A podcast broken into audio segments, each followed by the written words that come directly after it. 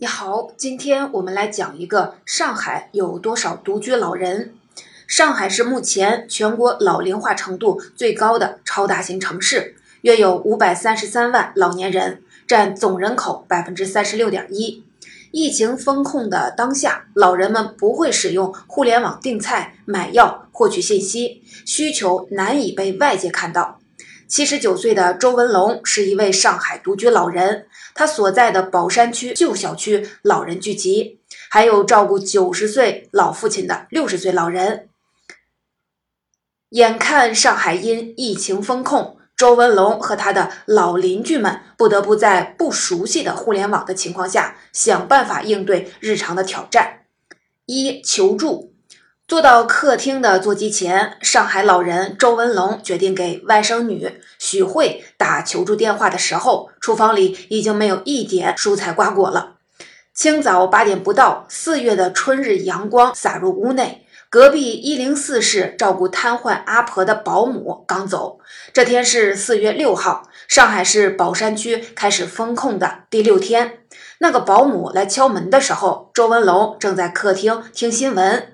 开了门后，他跟周文龙说自己和阿婆的菜吃完了，阿婆的子女还没买到菜，想问问周文龙家还有没有，有的话借一些救救急。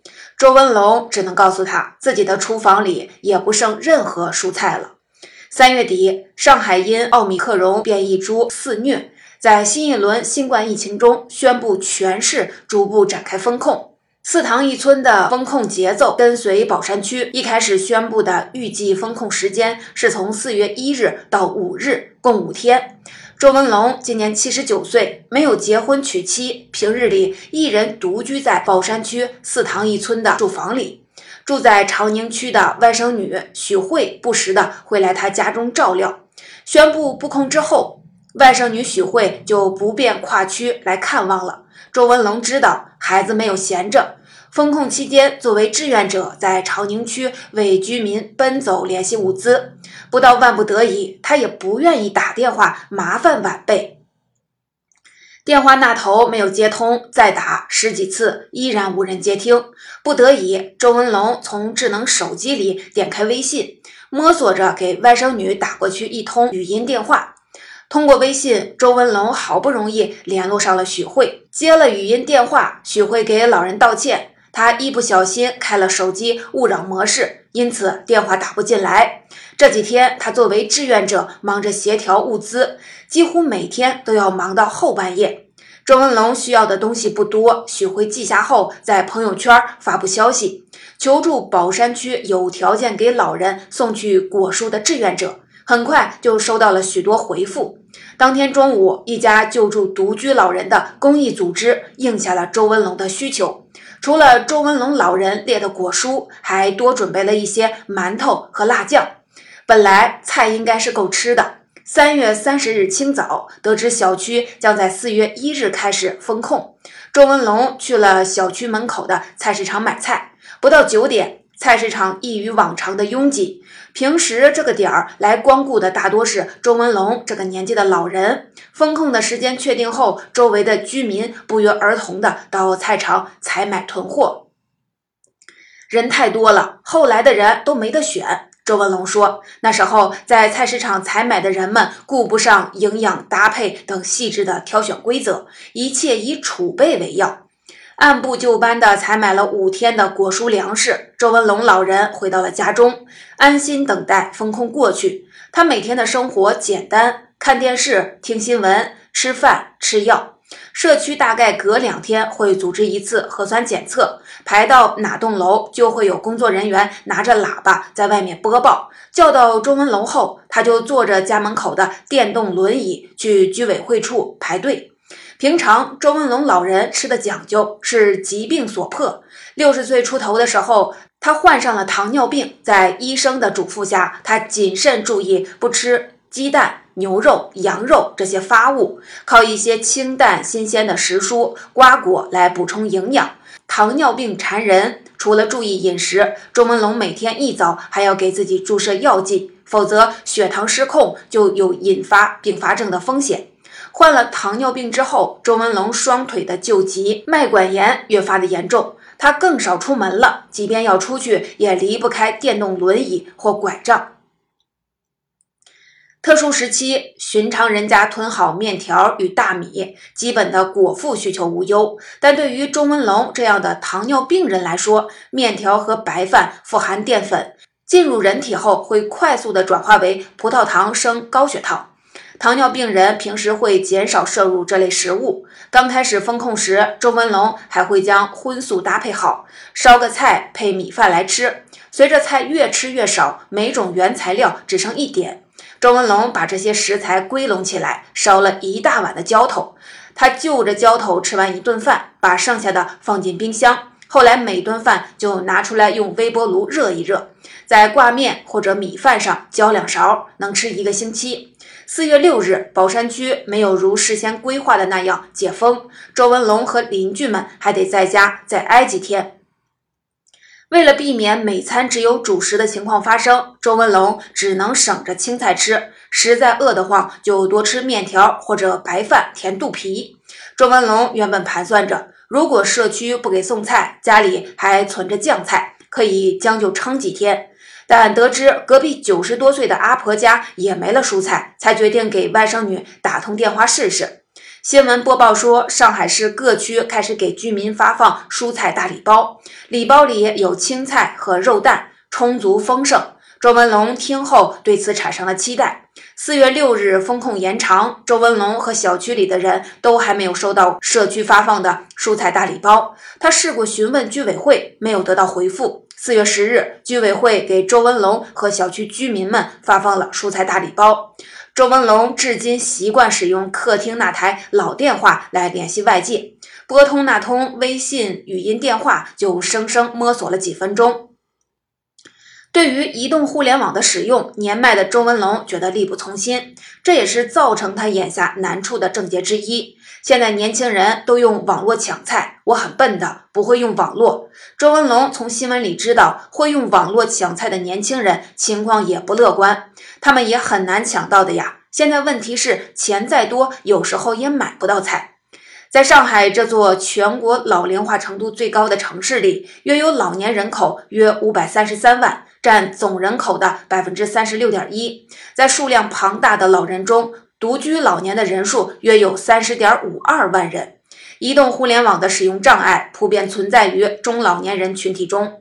在此次上海因疫情封控的特殊情况里，许多组织过小区团购的年轻人发现，很多老人不会使用对话接龙、小程序等功能。老人们对移动互联网力不从心。集体团购中，组织者往往要留出精力帮助老人来填写需求，他们很难自己用网络补充菜篮子。像周文龙这样有心无力的老年人，只能用少吃一口的方法尽量挨过去。老人们的处境是这场疫情里一个重要的难题。二、买药。周文龙居住的四塘一村小区竣工于上世纪九十年代，墙体斑驳老旧，目前约有四千多户人家住在小区里。年迈的不只是房子，还有住在这里的居民。光是我隔壁，几乎都是老人。周文龙说：“有人比我年纪都大，九十多岁。四塘一村小区老人多。在周文龙的讲述中，封控之前，老人们喜欢在路边聚在一起聊天发呆。”还有一些老人因为身体的原因无法走出屋子活动，常年待在屋子里不被看见。周文龙隔壁的一零四室住着一位九十岁的阿婆，因为患有脑梗，一次摔跤后丧失了行动与说话的能力，常年躺在床上，雇了住家保姆照看。周文龙听说阿婆的子女其实都在上海本地，但是眼下各区因为疫情封控，儿女们无法跨区来看望。住在这里，周文龙经常会遇到对楼住着的一位六十来岁的老人。在周文龙印象中，那是个热心的人。平日里遇到周文龙买了东西，从小区门口往家里走，他会上来搭把手。有一次得知周文龙家里灯坏了，还来过帮他换过灯泡。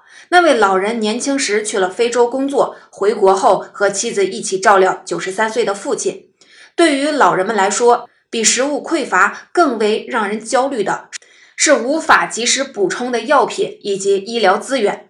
因为风控，各区的医院、药店只开设定点几处，病患若要外出就医，需要拨打急救电话，乘救护车外出。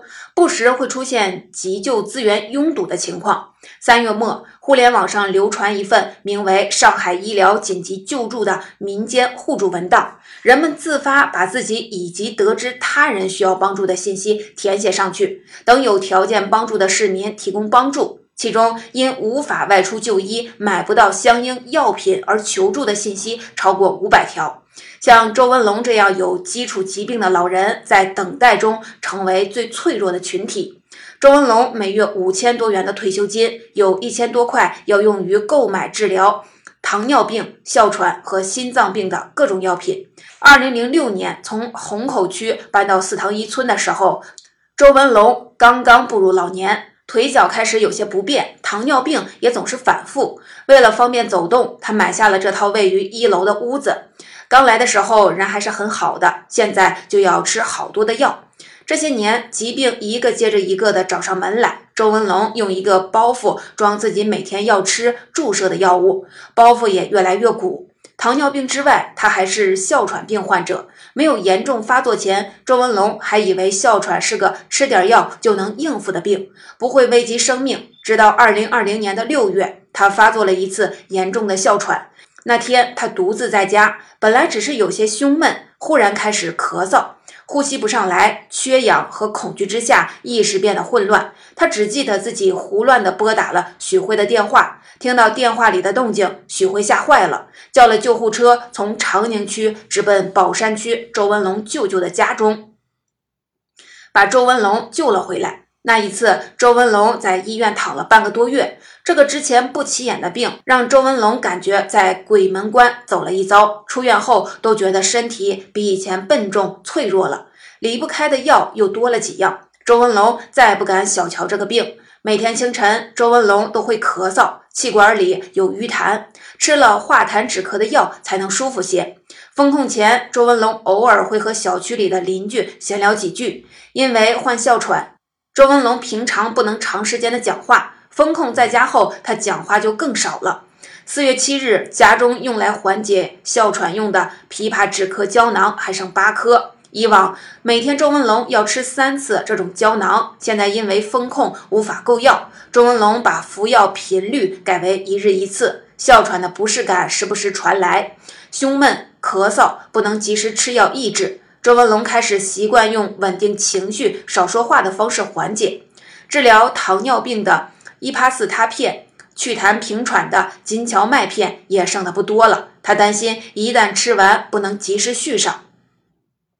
目前，上海市各区开放了互联网医院。市民可以用智能手机扫码进行操作复诊、配药、买药途径有各种的软件小程序，但周文龙不会操作，我连电话都拨不好，何况是网络。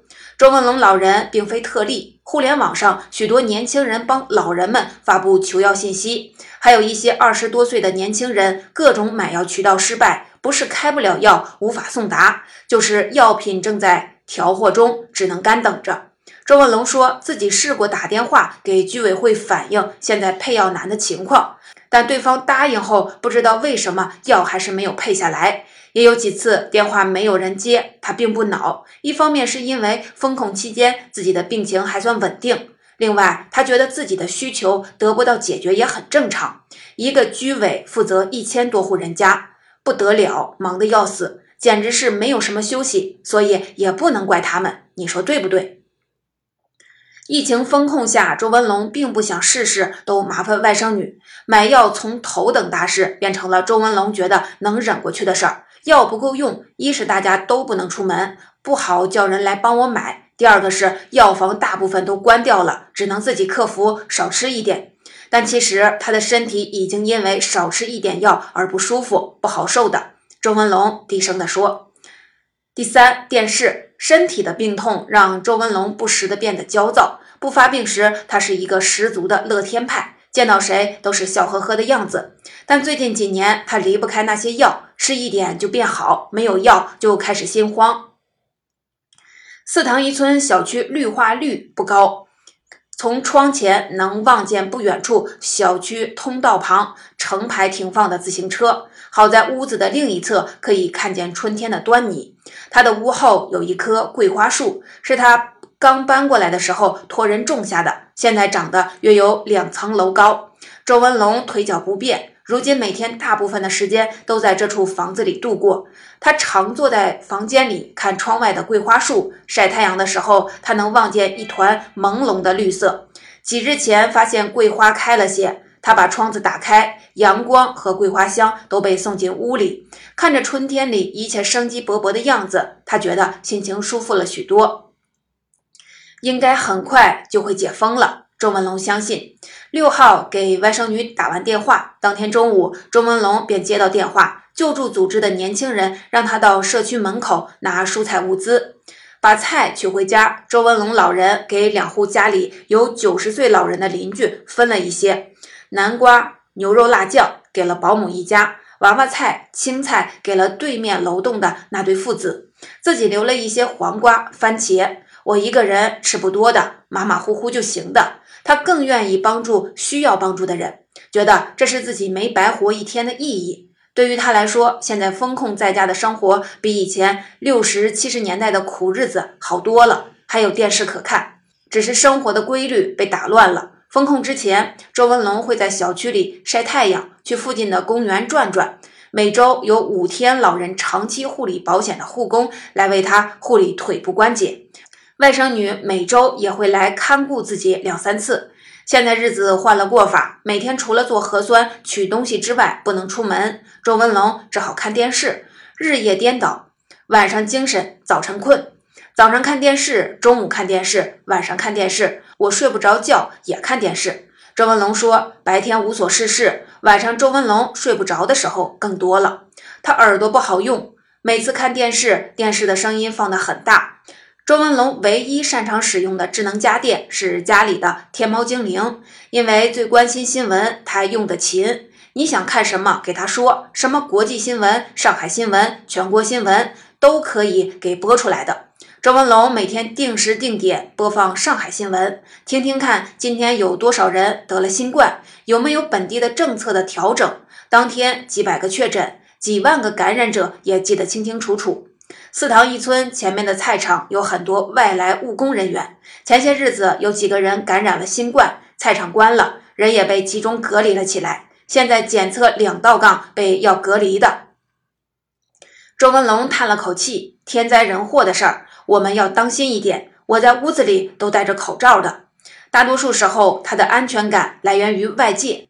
每天会有一个志愿者团队负责给周文龙打电话。”确认他当日的健康状态，若有什么事情，会及时的告知许慧。四月十号收到社区发放的蔬菜大礼包后，他特意打电话告诉了许慧，这下子有蔬菜也有大米了，很开心的呀，证明我们还是被社会关照的。